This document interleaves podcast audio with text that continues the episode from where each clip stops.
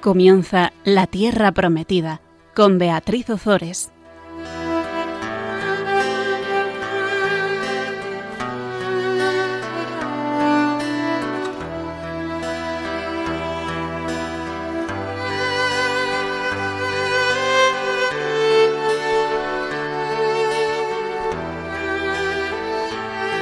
Buenas tardes, queridos oyentes de Radio María. Aquí estamos un miércoles más con todos vosotros compartiendo la palabra de Dios. Buenas tardes, Fabián. Buenas tardes, Bea.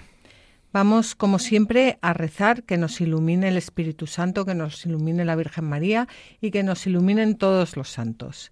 Proclama mi alma la grandeza del Señor, se alegra mi espíritu en Dios mi Salvador, porque ha mirado la humillación de su esclava. Desde ahora me felicitarán todas las generaciones, porque el poderoso ha hecho obras grandes por mí. Su nombre es santo y su misericordia llega a sus fieles de generación en generación. Él hace proezas con su brazo, dispersa a los soberbios de corazón, derriba del trono a los poderosos y enaltece a los humildes. A los hambrientos los colma de bienes y a los ricos los despide vacíos auxilia a Israel su siervo, acordándose de la misericordia, como lo había prometido a nuestros padres, en favor de Abraham y su descendencia por siempre. Bueno, que la Virgen María nos ilumine para hacer este, este programa. A mí me encanta eso que, que decía Benedicto XVI, que la María, la, la la palabra de Dios era el lugar donde habitaba María y ella entraba y salía con toda tranquilidad. Tranquilidad. A ver si nos pasa eso a nosotros también. Pues mira, estamos justo ahí.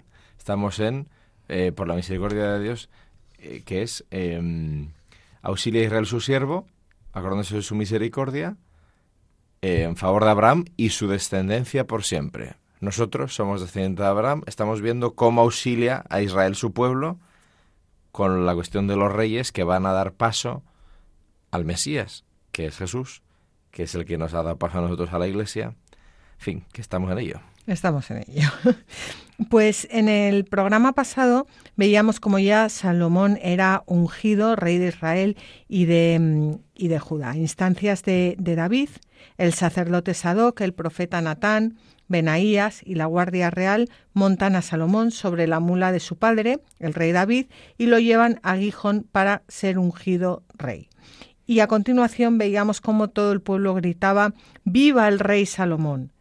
Adonías, el hermano mayor de Salomón, que intentaba por todos los medios hacerse con el trono, al enterarse de la noticia, le entra el miedo, le entra miedo de Salomón, le entra miedo de Salomón porque como, como sabía perfectamente lo que estaba haciendo, sabía que lo que se merecía era que Salomón le castigara, claro, le entra miedo de, de Salomón y busca asilo en los cuernos del altar donde no estaba permitido matar a un hombre inocente.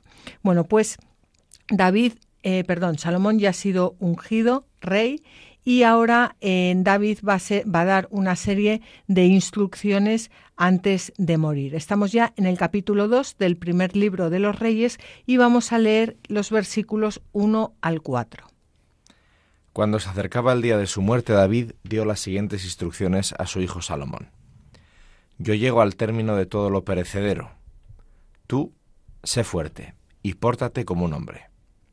Guarda las disposiciones del Señor tu Dios caminando por sus sendas, cumpliendo sus leyes y sus mandamientos, sus normas y sus juicios, tal como están escritos en la ley de Moisés, para que tengas éxito en todo lo que hagas y en cualquier parte a donde te dirijas, y para que el Señor cumpla la promesa que hizo acerca de mí.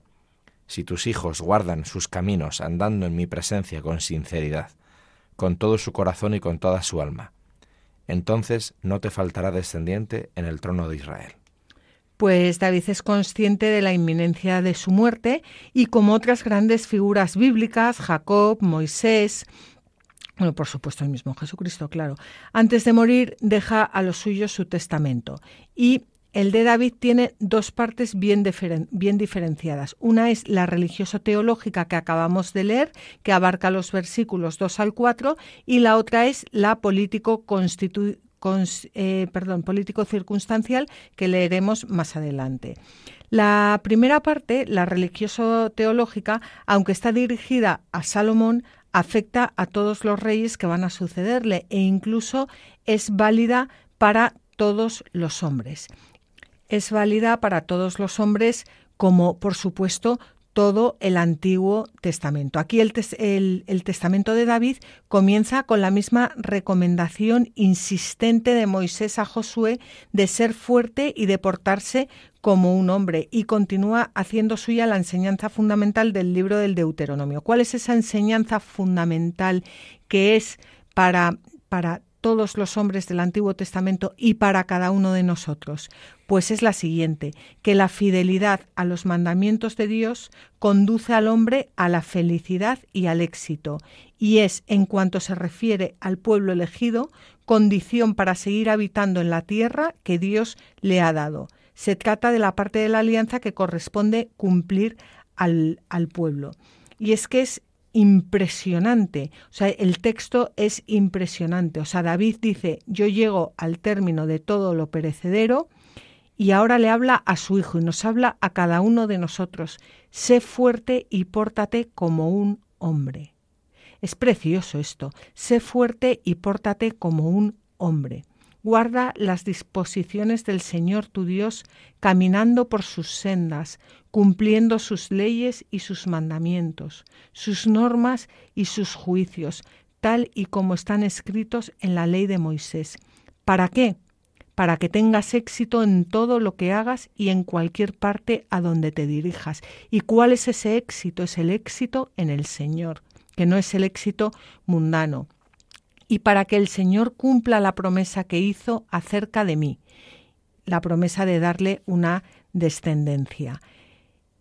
Es que yo creo que es un texto, Fabián, que deberíamos coger cada uno de nosotros, llevarnos al sagrario y, rezar con él y hacer un examen de conciencia a ver si nuestra vida va en esta dirección o no. Y además es tremendísimo porque, porque como ya no hay padres, pues, pues afortunadamente la escritura nos da una pauta, ¿no? De cómo orientar nuestra vida. Desgraciadamente, o sea, por fortuna tenemos todavía la escritura, pero qué pena que solo tengamos la escritura y que no sea la familia y los padres, los padres quiero decir los varones, padres, los que puedan hoy en día también en muchísimos casos, ¿no? orientar a la futura generación y orientarla hacia el éxito auténtico y no el que vende la propaganda del mundo, sino hacia el éxito que lleva a la salvación, lleva a la plenitud de la vida. Y es vivir según también la naturaleza humana. Porque no, pórtate como un hombre, ¿no? Sé fuerte y pórtate como un hombre. Esto hoy en día sería tachado de, de cualquier cosa. Y sin embargo responde a una verdad que lleva dentro de sí el ser humano. Entonces, Qué suerte las personas que todavía tienen padres, varones, y, y, los hombres que todavía pueden ejercer la paternidad, ¿no? Porque eso asegura cierto nivel de salud para toda nuestra sociedad. Es que está además clarísimo, como dices, o sea, es que la, la, felicidad del hombre se basa, y de la mujer, se basa en esto, en ser fieles al Señor, en portarnos como verdaderos hombres y como verdaderas mujeres. Sí, sí, pues en eso estamos. Claro, pues en eso estamos. Fíjate que dice San Jerónimo, eh, al hilo de lo que has dicho tú, ¿cómo podríamos vivir sin la ciencia de las escrituras a través de las cuales se aprenda a conocer eh, a Cristo, que es la vida de los creyentes? Claro, es el hombre por excelencia. Pórtate como un hombre, pórtate, nosotros que ahora ya tenemos no solo el Antiguo Testamento, sino también el Nuevo, pórtate como un hombre significa pórtate como el hombre por excelencia, pórtate como nuestro Señor Jesucristo, pórtate como una mujer es pórtate como la mujer por excelencia, pórtate como nuestra Santísima Madre. Ese es el consejo que cualquier padre de, y cualquier madre deberíamos dar a nuestros hijos. Y lo hemos cambiado. Estudia, hace un máster, em, trabaja día y noche, no importa que no te dé tiempo para rezar, eh, aprende no sé cuántos idiomas. Lo, hemos cambiado, el mundo nos, nos lo intenta cambiar em, continuamente. Pórtate como un hombre. ¿Qué haría Jesucristo en este momento. Pórtate como un hombre. ¿Qué haría Jesucristo? Pues haz tú lo mismo. Pórtate como una mujer. ¿Qué haría la Virgen María? ¿Qué haría la Virgen María? Pues haz tú lo mismo. Y si no sabes qué haría, pregúntaselo porque te lo va a decir. ¿No? Sí, sí, te lo va a decir. Y, y ahora que importa es querer escuchar. de, desde luego. Pues eso, guarda las disposiciones del Señor tu Dios, caminando por sus sendas, cumpliendo sus leyes y sus mandamientos, sus normas y sus juicios. Pues este es el, el, testamento que, que, David deja a su hijo Salomón y que, y que nos deja a cada uno de nosotros. ¿Qué va a pasar? Que los sucesores de David en general no van a cumplir esto no van a cumplir esta, esta condición por lo que el pueblo va a ser dividido y acabará finalmente en el destierro. ¿Por qué va a ser el pueblo de Israel dividido? Porque no se va a mantener fiel a este testamento porque no va a guardar las disposiciones del Señor, porque no va a caminar por las sendas del Señor, porque no va a cumplir las leyes del Señor y porque no va a cumplir sus mandamientos, sus normas y sus juicios, que es lo que también nos pasa a cada uno de nosotros. ¿Y qué pasa? Que cuando no los cumplimos, en las, las familias acaban divididas. Y entonces nos echamos las culpas unos a otros, porque siempre es culpa del contrario, claro, siempre. Y siempre Em, es culpa de la suegra y del vecino y del tal, pero en realidad la razón principal está aquí, en que no vivimos nuestras vocaciones eh, siendo fieles a Dios. Y bueno, esto es una explicación que comprendo que muchas personas no estarán de acuerdo con ella, pero como cristianos es la explicación que es, la explicación, es, la, más fundamental, eso es. Hay otras causas, pero al final el tema se reduce a esto, ¿no? El tema se reduce a esto, porque cuando hacemos lo que el Señor quiere que hagamos, no digo que no sea fácil, perdón, que no sea difícil, pero, pero al final eso es lo que nos lleva al éxito en Dios y a la felicidad. Totalmente. Y esta es la explicación profunda que quiere dar el conjunto de los libros de los reyes y en general la historia deuteronomista a todos los trágicos acontecimientos del periodo de la, de la, de la monarquía. Y es que, eh, es que si no obedecemos a Dios, acabamos, acabamos en el destierro, acabamos en la, en la división y por supuesto, ¿quién va a, a ser la persona el hombre obediente por excelencia, ¿quién va a tener, a mostrar una obediencia eh, perfecto? ¿Quién va a ser constituido rey para siempre? Pues eh, nuestro Señor Jesucristo, que obedeció hasta la muerte y una muerte en cruz. Y Él nos va a enseñar cómo llevar a cabo el testamento del rey David. Y siempre el tema de la obediencia que nos cuesta tantísimo, ¿verdad? De la obediencia en Cristo es evidente y también en la familia. Cuando Pablo, famoso comentario de Pablo, ¿no? Obedeced a vuestros maridos, eh, amad a vuestras esposas, no exasperéis a vuestros hijos, obedeced a vuestros padres, que hoy suena mal, suena mal. Eh, sin embargo, es que suena mal porque no entendemos nada. No entendemos que se basa en el amor. Como es una palabra que ya no entendemos, pues no sabemos lo que significa, pues nos suena fatal, nos suena a represión, nos suena a sumisión, nos suena a explotación, nos suena a coartarnos la libertad, a no poder vivir. Es al revés. O sea, cuando uno sabe que pertenece a alguien, cuando uno sabe que su vida no tiene sentido si no es centrándose en alguien distinto a uno mismo o en algo más grande que uno mismo, está perdido en su ego, claro, todo esto le suena fatal. Entonces, cuánto fracaso constantemente en nosotros, en nuestra propia vida y alrededor, ¿no? Claro, fracasamos, porque estamos tan borrachos de nosotros mismos que, que lo hemos mezclado todo. desde luego, desde luego.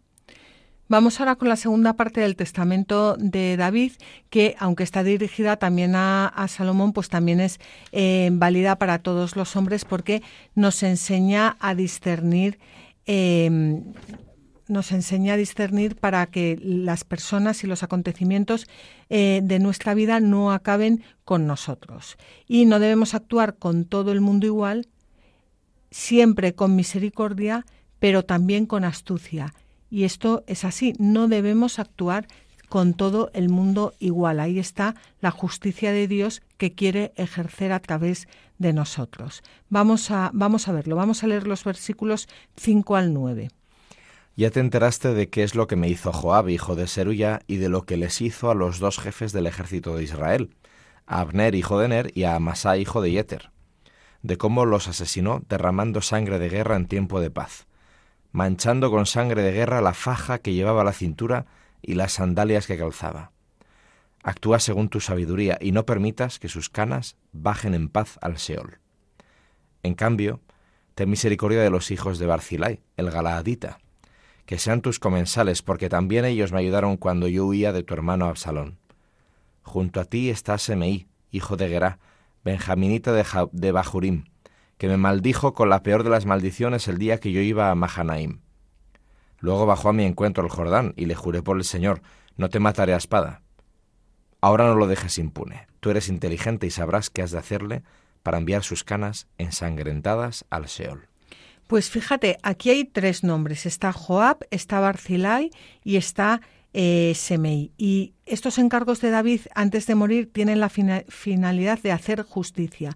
Por eso decíamos antes que no se puede tratar a todo el mundo por igual, porque la forma de hacer justicia es personal. Dios hace justicia con cada uno de nosotros de una forma personal, no la hace en general.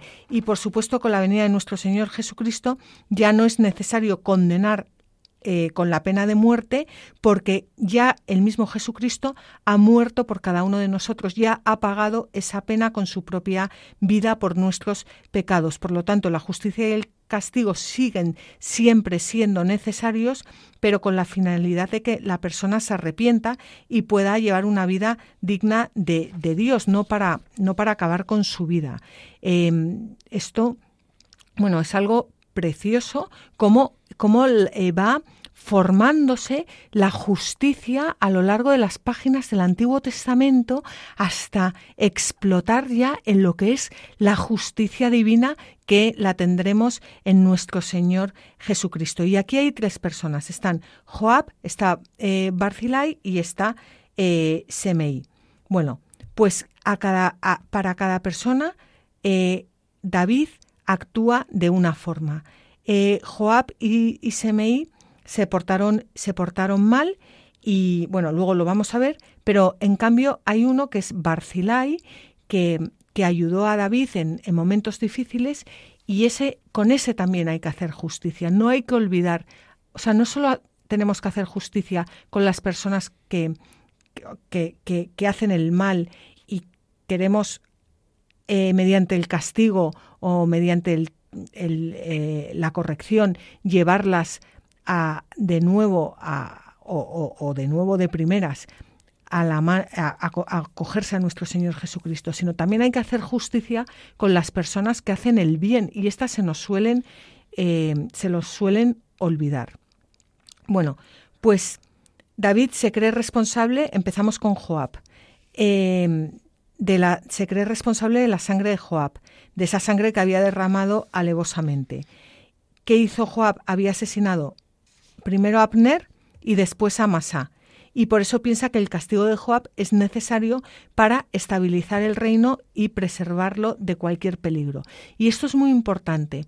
A ver si yo me sé explicar. Em, el castigo de Joab, que, o sea, la pena de muerte, no es que David le esté diciendo a su hijo Salomón, véngate, véngate, véngate por mí. No es eso, es que David está hablando a su hijo que va a ser rey, bueno, que es rey, que va a reinar y que tiene que quitarse de en medio aquellas personas que pongan el reino en, en peligro, porque ese reino va a culminar en el reinado de nuestro Señor Jesucristo.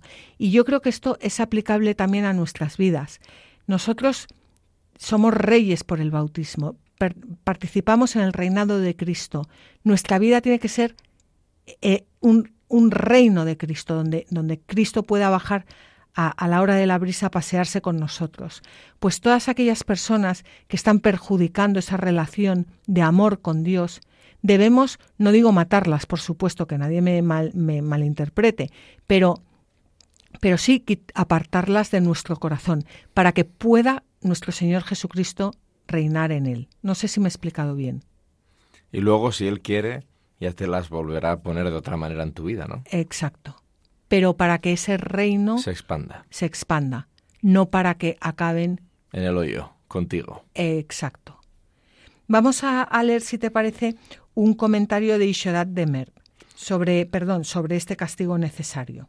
David mandó a Salomón que castigara a esa gente, no por su mala fe, ni porque le fueran hostiles, sino porque sabía que eran malvadas, y que si habían sido hostiles contra él, que era un hombre maduro, cuánto más lo serían contra un hombre joven, pudiendo hacer inestable el reino e insegura la casa. Así pues confió con sagacidad a su hijo la venganza de su injuria, para que los malvados murieran a manos del nuevo rey, le tuviera miedo todo el mundo y jamás hubiera revuelta alguna. Bueno, pues este es Joab, que había asesinado a sangre fría a dos jefes del ejército de, Israel. Luego tenemos a Barzilai, que ya no vuelvo a hablar de él, que ayudó a David. Y eh, Semei, Semei es aquel que, eh, que, había, bueno, mal, se dice maldicho. Maldecido. Maldecido a, a David.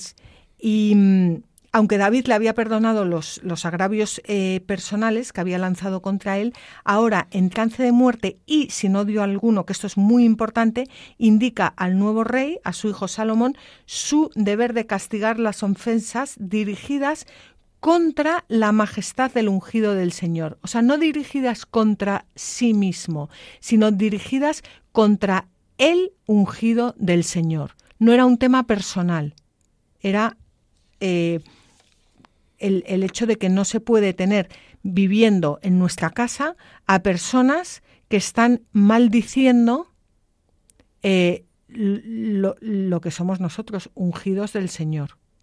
Sí, esto, esto luego en la práctica, en cada caso concreto, es un mundo y hay que tener mucho cuidado, ¿no? ¿Qué es lo que hay que hacer exactamente en cada caso concreto? Como decías tú antes, ¿no? La justicia no se aplica en general, sino particularmente. Pero es probable que, como estamos como en el Antiguo Testamento, de hecho, la mayor parte de nuestra vida, aunque haya venido ya el Nuevo Testamento, tenemos que lidiar con ella en el Antiguo, es decir, cantidad de situaciones y de aspectos de nuestra humanidad todavía no están evangelizadas, vamos a decirlo así, ¿no? Todavía no reina Cristo en ellas. Entonces, así como en el, en el Nuevo Testamento la preparación es el Antiguo, es muy interesante conocer el Antiguo porque nos da la sabiduría necesaria para tratar con todos esos aspectos, circunstancias, personas de nuestra vida, en las que hay que preparar el terreno todavía para que el Nuevo Testamento pueda operar. Entonces no hace falta, o sea, no hay que andarse con utopías que no son, ni con idealismos absurdos. O sea, eh, yo creo que es bueno, el, el, cristiano es un, tiene que ser una persona realista. Una persona realista que espera todo de Dios y que pone todo de su parte. Entonces, hay que vivir las cosas hasta donde se permite vivirlas. Hay que vivir las cosas progresivamente, aspirando a que Cristo reine en todo lo que nos pasa. Hay que ir preparando el terreno. Claro. Porque si no, ¿qué puede ocurrir? Que pecamos de buenismo. Y el buenismo es irreal. Y por tanto no estamos colaborando con Dios. Dios le encanta la realidad. Claro, y que, y, que, y que mm, continuamos dándole la mano a los impedimentos que... Bajo capa de bien, sí. Bajo capa de bien. Pues hay un, un, comentario aquí que vamos a leer de, de San Efren de, de, Nisibi, porque es, es, interesante ver cómo eh, David eh, confía plenamente en la sabiduría de Salomón para castigar a Joab y, y, a, y a Semei. Y esto es importante, ver la confianza que el padre tiene en el hijo. Después de exponer los crímenes de Joab y Semei, David mandó a Salomón que los castigara, pero le dio apenas unos detalles acerca de la manera y el tipo de castigo. Tú sabrás, ¿qué has de hacerles?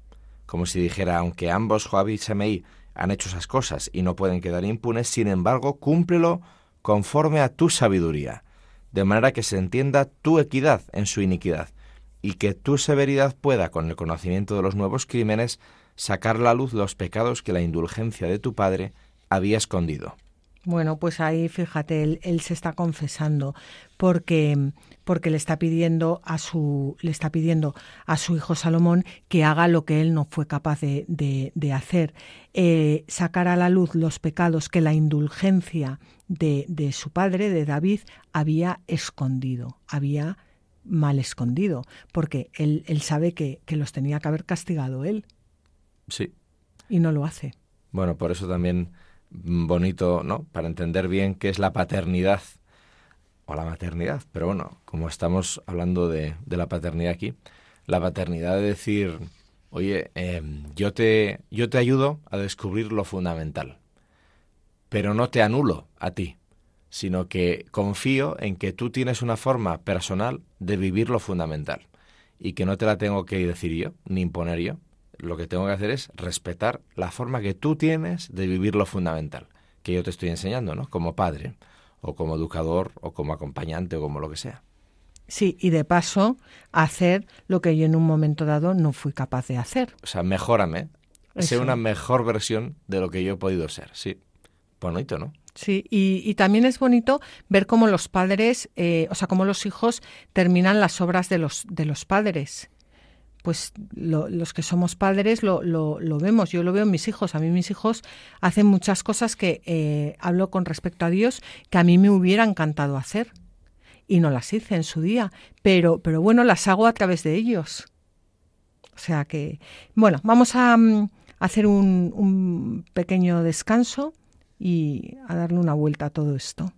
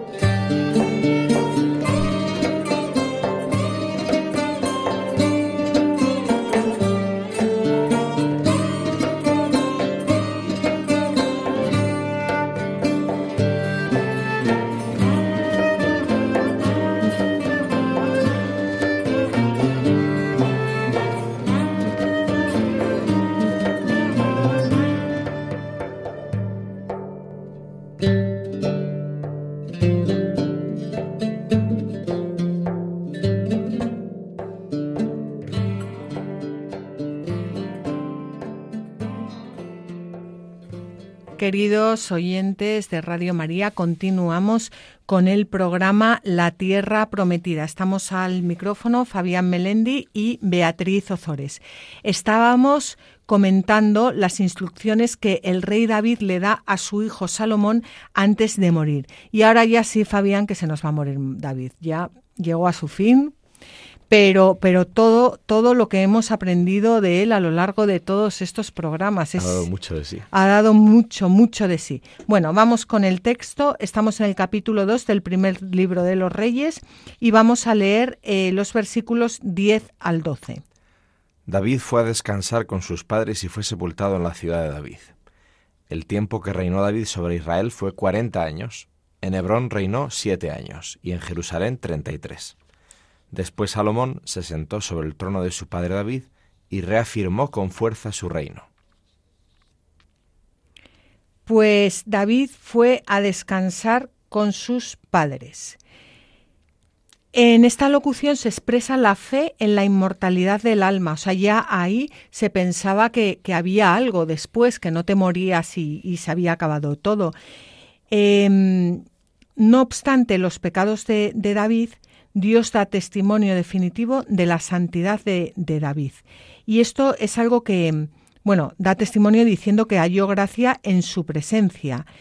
Esto, esto es algo para mí muy, bueno, para mí y para todos, muy esperanzador. Y es lo que ya habíamos comentado en el programa pasado y, bueno, hemos comentado a lo largo de, muchos programas.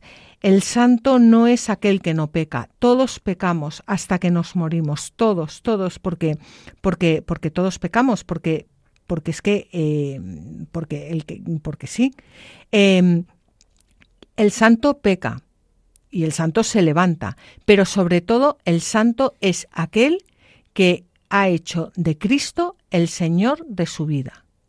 Es, ese es el santo, el que actúa sabiendo que nuestro Señor Jesucristo es el Señor eh, de su vida.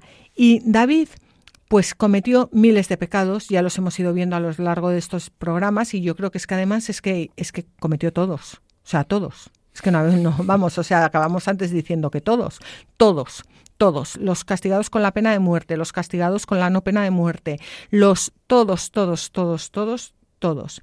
Pero fue un hombre según el corazón de Dios, que buscaba cumplir la voluntad de Dios. Otra cosa es que fuera débil y el Señor le fuera fortaleciendo a lo largo de los años. Observó los mandamientos de Dios, observó eh, los, mm, los, preceptos de Dios y por eso le dio gloria en todas eh, sus acciones. En los salmos alabó David al Señor con todo su, su corazón y estableció cantores enfrente del altar puso decoro en la celebración de las fiestas y hasta el fin de su vida dio magnificencia a cada tiempo, haciendo que se celebrase el santo nombre del Señor. Pues este es David. Este es David, un pecador, pero que intentó a lo largo de toda su vida cumplir la voluntad de nuestro Señor Jesucristo y en la política también fue un hombre fuera de lo, de lo común. No logró allanar las diferencias entre las tribus de Israel. Sin embargo, gracias a su perspicacia política fue capaz de contenerlas, que bueno, ya era bastante, de contenerlas durante su reinado y el de su sucesor, el de su hijo eh, Salomón, a pesar de que hubo, bueno, varias tentativas de, eh, de sublevación. Bueno, vamos a, vamos a leer aquí un pequeño comentario que hace referencia a, todo esto que acabamos de decir. David fue sobre todo un rey de acción. Su sucesor Salomón fue sobre todo un rey de representación. El jugo vital que se había concentrado en el tronco monárquico de David hizo que floreciera Salomón. Y la posteridad, como siempre sucede en la historia, admiró entusiasmada la flor, pensando tan solo raras veces en el túrgido tronco que la había producido. Bueno, pues la cosa es que lo que quiere decir es que es que muchas veces se ve todas las obras y la gloria en, la, en el sucesor, pero que, que, quien había comenzado con este gran reino de, de, Salomón fue, fue David, fue su padre. Sí, y probablemente hoy en día sea más famoso David que Salomón, incluso. O sea, Es cierto, ¿no? Que la historia eleva a Salomón como el gran rey sabio, etcétera, pero hoy en día quizás resuena más en la mentalidad de la gente en general la figura de David, ¿no? Decías tú antes, me quedaba yo pensando, pues así de interesante, ¿no? Decías, David es santo no porque no haya cometido pecados, que se ha cometido todos, sino porque eh, intentó poner al Señor en el centro. O sea, miraba y decías, ponía a nuestro Señor Jesucristo en el centro. Claro, entonces alguien puede pensar, hombre, pero si Salomón fue, nació y vivió siglos antes que Jesucristo, ¿cómo va a poner a Jesucristo en el centro? Bueno, pues esto es una cosa que, que la Iglesia sí que ha ido desarrollando y es, hay mucha gente en el mundo y en la historia que ha puesto a Jesucristo en el centro hasta las capacidades que tenía de reconocerlo. O sea, una persona que es fiel a su conciencia, una persona que busca sinceramente a Dios, una persona que no pacta con la mentira, una persona, etcétera, etcétera, etcétera, hasta el nivel que se le permite en esta vida reconocerlo, sí se está acercando a Cristo y está siguiéndole. Claro, mucho peor es el panorama de quien, habiendo conocido a Cristo, realmente no se ha interesado nunca por él y entonces lo desprecia. Ese es otro panorama. Pero estamos hablando de que, claro, hay, hay personas que van siendo santificadas en su vida, aunque conscientemente no reconozcan completamente a Cristo. Bueno, pues la fe de la Iglesia dice que, que sí, que en el cielo nos vamos a llevar muchas sorpresas, ¿no? Y bueno, pues este ejemplo de David pues es un clarísimo ejemplo que nos pone el Antiguo Testamento delante. Mm, desde luego. David, eh, fíjate, se, se, cita 60 veces su nombre en el Nuevo Testamento y es en muchísimos aspectos figura de, de nuestro Señor Jesucristo especialmente en las persecuciones que sufrió y en la subida al Monte de los Olivos, pero también en sus victorias y triunfos sobre sus enemigos. Y los profetas le dan al Mesías el nombre de David y su reino es tipo del reino mesiánico. Esto eh, también es para, para, para, meditarlo, porque muchas veces pasamos por alto pues lo que la palabra de Dios nos cuenta de, de estos reyes, de estos reinos. Eh, nos está hablando de todo el Antiguo Testamento son hombres que han intentado vivir según la, bueno, que han intentado vivir según la ley de Dios o no, pero pero no tenían la ayuda que tenemos nosotros de contar con la gracia, con la gracia fruto de la muerte y resurrección de nuestro Señor Jesucristo. Entonces es muy bonito porque es, es, todo el camino que va haciendo el hombre que no está en gracia, que todavía no ha sido redimido por, por Cristo, hasta eh, llegar a, acoger a nuestro Señor Jesucristo. Pero claro, toda esa historia del Antiguo Testamento nos habla de lo que es el querigma de la Iglesia, de, lo que va a ser el centro de la Iglesia, de la muerte y resurrección de nuestro Señor Jesucristo. Y del camino que cada uno de nosotros tiene que hacer personalmente. También nosotros somos, aunque hayamos sido bautizados de niños, esa, esa gracia tiene que ir haciéndose activa y concreta en nuestra vida. Entonces estos grandes ejemplos nos sirven, a favor y en contra, como decías tú, para poder ir acogiendo o rechazando esa gracia, ir transformándonos en hijos de Dios. Dice San Juan, ¿no? Les dio el poder de hacerse hijos de Dios. Estamos en camino de hacernos hijos de Dios plenamente, ¿no? O sea, nos sirve a nosotros. Claro, y por eso es tan importante mm, mm, buscar también eh, ayuda en el Antiguo Testamento, porque muchas veces eh, vivimos sin, sin sin acoger la gracia de Dios en nuestros corazones. Y estos personajes que, eran anterior a la, muerte y resurrección de nuestro Señor Jesucristo, buscaban, eh, buscaban hacer lo que, lo que Dios les pedía.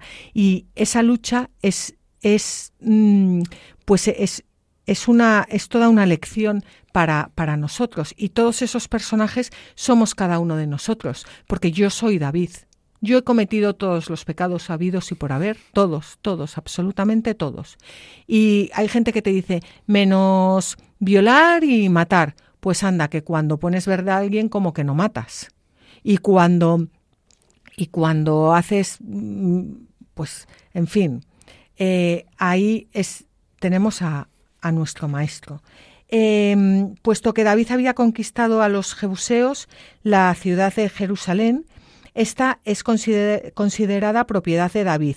Había una antigua costumbre que encontramos en el Génesis, en el capítulo 25, en los versículos 7 al 10, que dice que al morir alguien se le enterraba en su propiedad. Bueno, el lugar de la tumba de David era conocido por todos según la tradición judía y estaba repleto de inmensas riquezas, tal como nos cuenta Flavio eh, Josefo en Antigüedades eh, Judías. Durante la dominación maometana, el lugar de donde está enterrado David cae en el olvido, pero ellos mismos veneran un llamado sepulcro del profeta David en la casa que los cristianos consideramos como el cenáculo.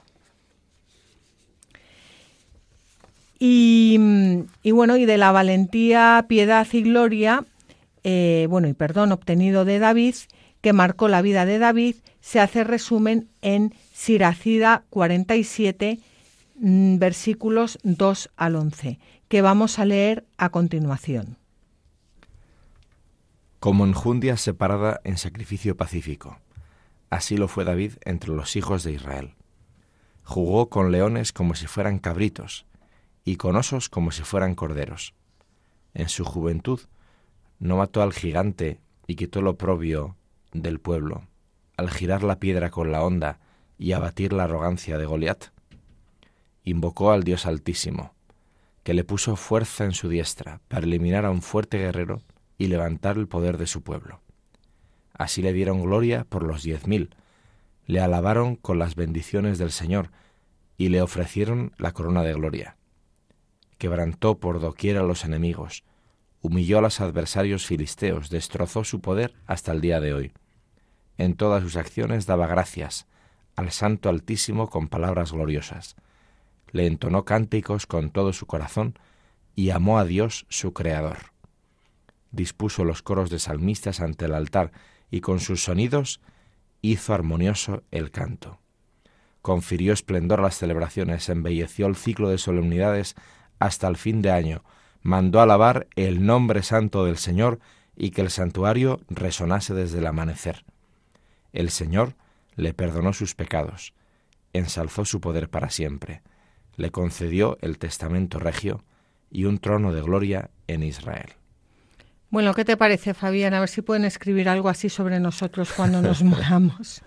¿No? Pues sí, es precioso. ¿eh? Amó al Señor su Creador es que si hiciéramos esto, o sea, los que hacen esto son felices. Amó al Señor su Creador. Precioso. A mí me encantaría, esto que quede registrado, me encantaría que en el epitafio, cuando me muera, se pueda decir esto de mí. Amó al Señor su Creador. Sería tan maravilloso. Pues ya sabes. A practicar. a practicar.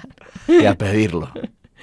Bueno, yo creo que vamos a dejarlo aquí porque en el programa siguiente ya veremos cómo eh, Salomón cumple lo que le ha pedido el rey David.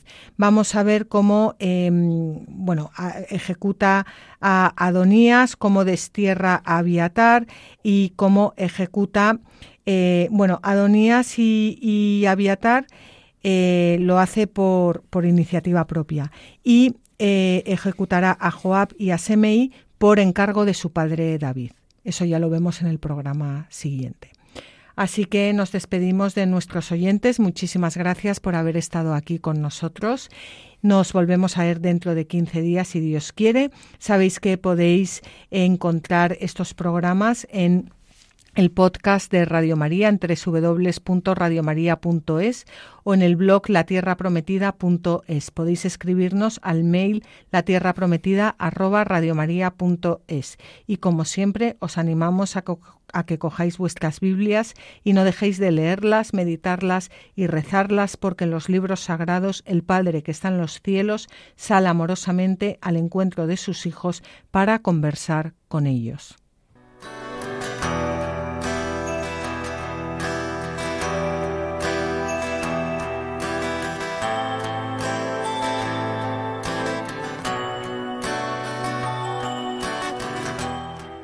Así concluye La Tierra Prometida con Beatriz Ozores.